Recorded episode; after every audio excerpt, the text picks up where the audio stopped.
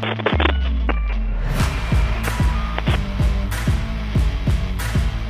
Oi, pessoas, aqui é a Carol. Sejam bem-vindos a mais um Terror Real. O episódio de hoje não é sobre uma história inventada que foi escrita por algum seguidor, e sim sobre uma história real. E tudo que eu vou contar aqui hoje são informações públicas. São coisas que estão por tudo para quem quiser pesquisar. Antes de começar, eu preciso avisar que esse vídeo não é recomendado a quem é sensível a esses assuntos. Vai ter descrição de morte, assassinato e coisas bem ruins. Então, se essas coisas te incomodam, recomendo que você feche esse vídeo agora. O caso de hoje é bem famoso. Se você acompanha coisas de casos criminais, você provavelmente já conhece. Mas é um daqueles que, depois que eu fiquei sabendo sobre, eu não consegui parar de pensar nisso, eu não, não consegui parar de pesquisar sobre isso. Então hoje eu vou contar para vocês sobre uma pessoa que matou a própria mãe e ficou famosa no TikTok por ser bonita, com pessoas fazendo videozinhos dedicados a ela e até vídeos imitando ela, ignorando completamente o crime brutal que ela cometeu.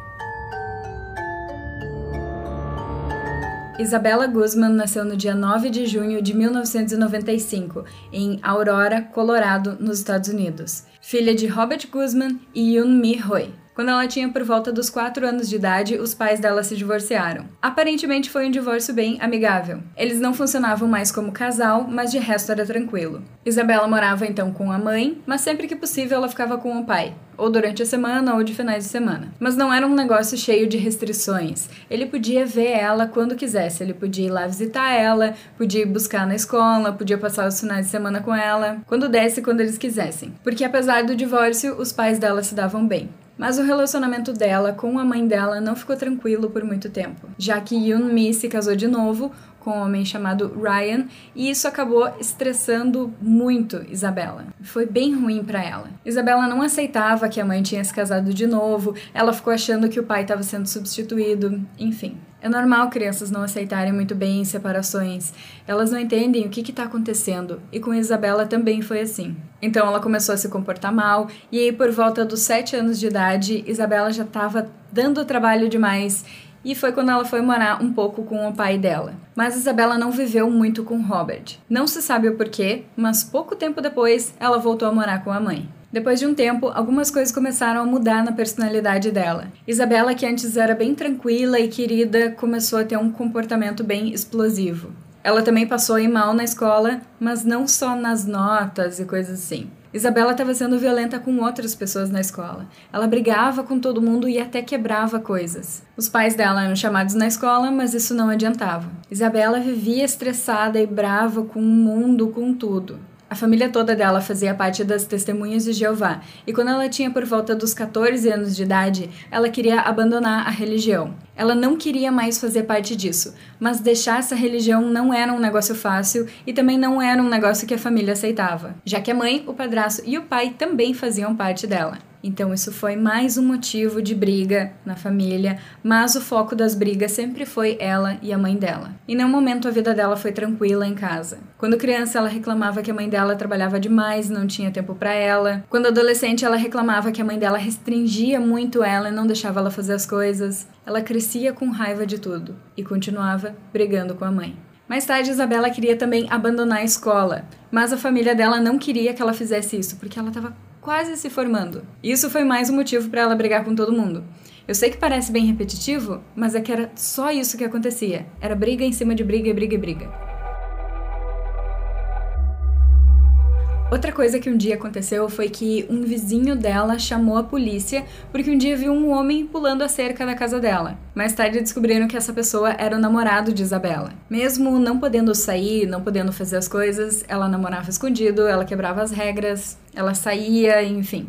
Inclusive, em vários lugares eu vi que às vezes ela saía de casa por dias, ela simplesmente sumia. E quando ela voltava, ela brigava com a mãe de novo. E aí, em agosto de 2013, ela terminou com o namorado dela. E ele foi até lá na casa dela para buscar algumas coisas que ele tinha deixado lá. Nisso, Isabela começou a correr atrás dele com um taco de golfe. Não se sabe o motivo do término e nem do porquê que ela saiu correndo atrás dele com um taco de golfe ameaçando bater nele o mau comportamento dela só foi aumentando com o tempo. Mas ela não brigava só com a mãe, ela também brigava com o padrasto e tal, sabe? O único que conseguia meio que acalmar tudo era o pai dela. Aí a Yunmi ligava pro pai dela, ele ia lá, conversava com ela, ficava tudo bem um pouquinho. Daí logo ela já ficava muito brava porque a mãe dela falou pro pai dela, daí elas duas brigavam de novo. É um ciclo infinito. O padrasto dela chegou a contar que era normal Isabela e Yunmi viverem discutindo. Já fazia parte da rotina. Só que aí por volta de agosto de 2013, isso estava sendo muito mais frequente e muito mais violento. Ele conta que ele nunca tinha visto brigas tão sérias. Em uma dessas brigas, Isabela estava sendo extremamente agressiva e chegou a cuspir na mãe dela. No dia seguinte a essa briga, então no dia 28 de agosto, Yunmi acordou e foi olhar os e-mails dela. Lá tinha um e-mail que a filha dela tinha mandado. Nesse e-mail, Isabela disse para a mãe dela: "Você vai pagar por isso". O que mais tinha escrito no e-mail não é informação pública. Com medo então do que pudesse acontecer, e com o que tinha acontecido na noite anterior, com Isabela ter sido tão agressiva, Yunmi chama a polícia. A polícia foi então lá na casa delas para ver se estava tudo bem com a Yunmi e com a Isabela e para conversar um pouco com a Isabela. Nisso a polícia conversou com ela e disse: "Isabela, agora você tem 18 anos. Você já é maior de idade. Se tua mãe quiser, ela pode te expulsar de casa, legalmente te expulsar de casa. Então é melhor te se comportar." Isabela concordou e ficou tudo ok. Isso aconteceu pela manhã. Depois que a polícia saiu, Yunmi foi trabalhar como normal. Quando ela chegou no trabalho, ela ligou para o Robert, o pai da Isabela, e disse: vai lá conversar com ela, não tá legal a situação, ela fez isso, isso, isso. Então, durante a tarde, o Robert foi lá conversar com a Isabela. Ele não brigou com ela, ele não gritou com ela, ele sentou e tentou fazer tudo ficar bem. Isso que eu vou ler agora é o que o Robert disse. Eu fui conversar com a Isabela e nós nos sentamos no quintal para olhar as árvores e os animais. Eu comecei a falar para ela sobre o respeito que ela deveria ter pelos pais. Tentei explicar para ela que deveria obedecer e não ser revoltada, que ela deveria ouvir mais e que tudo ia ficar bem. Durante a conversa, pareceu que eu tive algum progresso, mas obviamente não teve nenhum, porque horas depois ela fez o que fez. Robert saiu de lá acreditando que realmente ia ficar tudo bem, já que foi uma conversa sem briga, sem grito. Isabela ficava só concordando com tudo que ele dizia. Parecia tudo normal. Mas, como diria minha mãe, a conversa entrou por um ouvido e saiu pelo outro. Parece até que ela só estava concordando com tudo para que aquela conversa acabasse logo, sabe? Quando Robert foi embora, Isabela foi pro quarto dela, se trancou lá e ficou até de noite.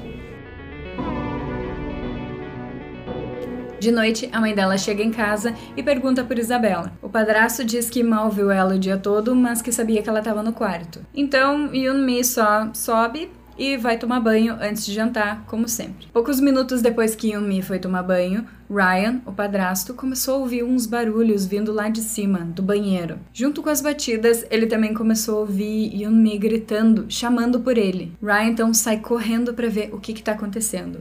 Quando ele chega lá, a porta do quarto e do banheiro estão abertas. E ele consegue ouvir que o chuveiro ainda está ligado. Nisso, ele tenta correr em direção ao banheiro, mas Isabela fecha a porta e tranca com ela e a mãe dela lá dentro. Logo ele começa a ouvir a Yunmi gritando desesperada. Já que ele não consegue abrir a porta, então ele decide correr para andar debaixo da casa e ligar para emergência. Depois ele corre de volta lá para cima onde elas estavam. Nisso, ele vê sangue escorrendo por debaixo da porta do banheiro. Os gritos então param e a porta é destrancada. Isabela abre a porta completamente coberta de sangue e segurando uma faca também coberta de sangue. Isabela fica um tempo parada lá e aí sai, bem tranquilamente, sem dizer uma palavra. Ela nem olha para Ryan, ela simplesmente sai de lá, bem tranquila, olhando direto para frente, como se não tivesse nada ao redor. Nisso, Ryan corre para dentro do banheiro e vê o corpo de Yumi coberto de sangue e com um taco de beisebol do lado dela.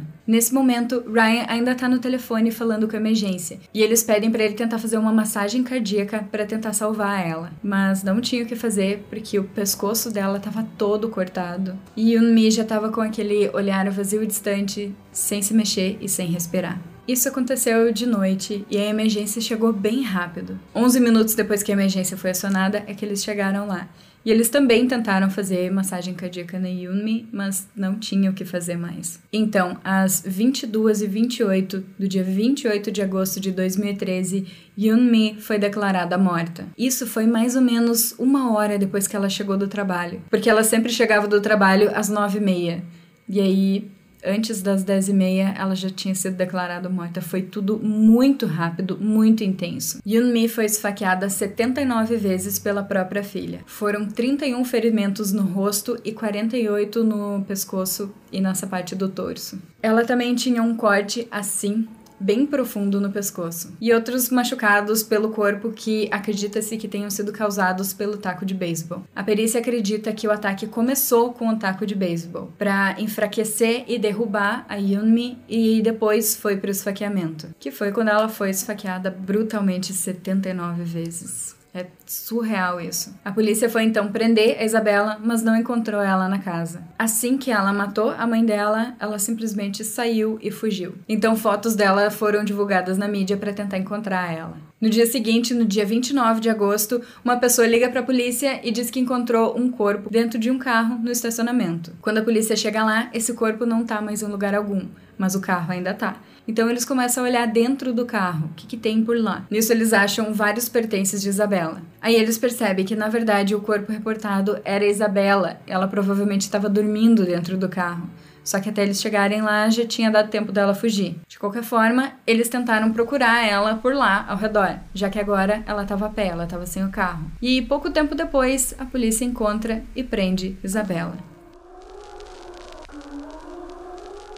Uma semana depois que ela é presa, ela precisa comparecer no tribunal. Primeiro, ela não queria ir, ela não queria sair da cela dela de jeito nenhum e tudo acabou sendo atrasado em muitas horas. Mas depois ela acabou indo e foi nesse dia que ela foi filmada e que ela fez aquelas caras para as câmeras. E foi a partir desses vídeos que as pessoas começaram a idolatrar ela e fazer edições fofinhas, tipo fancam para ela. Mas o julgamento mesmo dela saiu quase um ano depois, em 2014. Quando ela matou a mãe dela, Isabela recém tinha feito 18 anos, então ela foi julgada como adulta. E a ideia era tentar fazer ela pegar a pena de morte. Mas antes de qualquer coisa ir pra frente, a defesa dela alegou insanidade e disseram que ela não poderia ser culpada por causa disso. Ela já tinha passado por algumas análises, falado com alguns médicos e foi oficialmente diagnosticada com esquizofrenia. Também disseram que o estado mental dela estava cada vez pior e que mais ou menos um mês antes dela matar a mãe, ela estava ouvindo vozes. Mas isso não é uma coisa que ela só falou para os médicos lá e mais nada. Ela dizia que ela conversava com alguém chamado Sam, e inclusive que Sam odiava o ex-namorado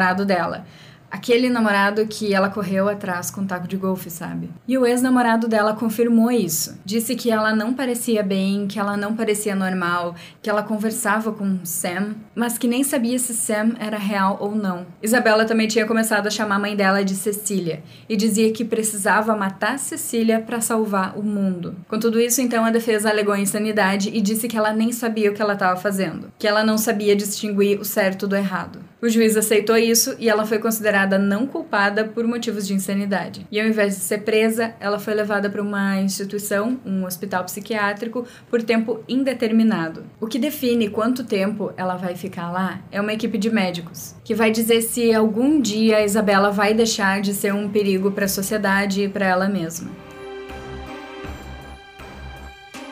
Esse caso é de 2013 mas é em 2020 que ela ficou famosa no TikTok. Algumas pessoas pegaram o vídeo dela no tribunal e começaram a fazer fancam. É aquele negócio de pegar fotos e vídeos de alguém que é admirado e editar de um jeito bonitinho, como a música do momento. Algumas pessoas estavam pegando esse vídeo e editando como se ela fosse uma celebridade adorada, como se ela fosse alguém para se admirar. Juntaram isso com uma música chamada Sweet But Psycho doce mas psicopata, e foram espalhando esses vídeos e essas imagens. Em um momento se chegou a se tornar uma trend do TikTok, com pessoas recriando esse vídeo dela e as expressões que ela fez, e declarando o seu amor por ela.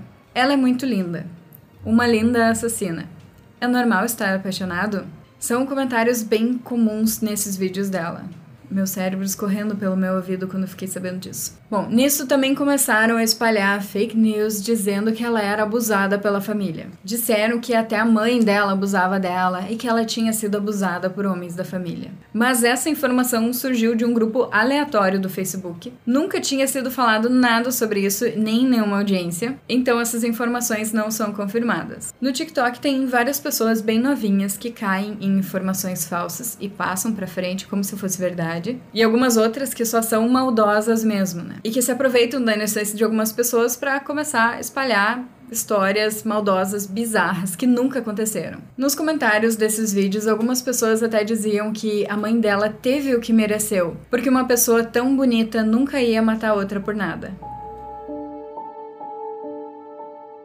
Bom, como a sentença dela é por tempo indeterminado, pode ser que ela fique lá meses, anos ou pro resto da vida dela. Atualmente, Isabela ainda tá lá, fazem mais ou menos oito anos, e não parece que ela pode sair logo. Muitas vezes é muito mais difícil sair de uma instituição, de um hospital desses, do que da prisão mesmo. Em 2020 e em 2021, ela deu algumas entrevistas. E Isabela disse que está pronta para voltar à vida em sociedade. E ela disse também: Eu não era a mesma quando eu fiz aquilo, mas desde então estou completamente melhor.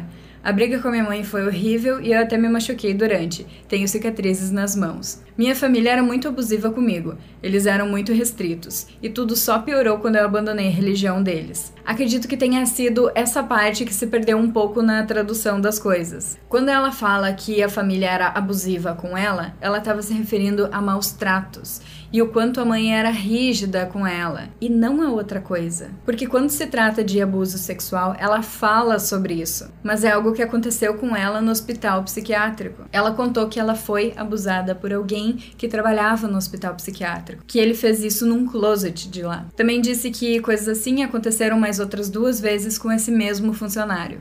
Perguntaram para Isabela se ela queria que esse funcionário fosse então preso e ela respondeu que ela preferia ficar livre e que se ela pudesse voltar no tempo e mudar tudo, ela faria isso. Não se tem informações do que aconteceu com esse funcionário, se é que aconteceu algo, porque mesmo denunciando, o hospital não fala sobre. A última informação que eu encontrei sobre ela é que agora ela tem um pouquinho mais de liberdade, podendo sair de lá para ir em sessões de terapia em grupo e outros tipos de terapia, mas sempre com algo rastreando a localização dela. Esse caso é bem complicado, porque ela foi diagnosticada, ela tá no hospital psiquiátrico, tá sendo medicada e tal, mas ainda parece cedo para ela sair de lá, né? O que ela fez foi muito horrível. Mas nada justifica ficar fazendo videozinho dizendo que ama ela. Por favor, gente, tudo tem limite. Como diria minha mãe.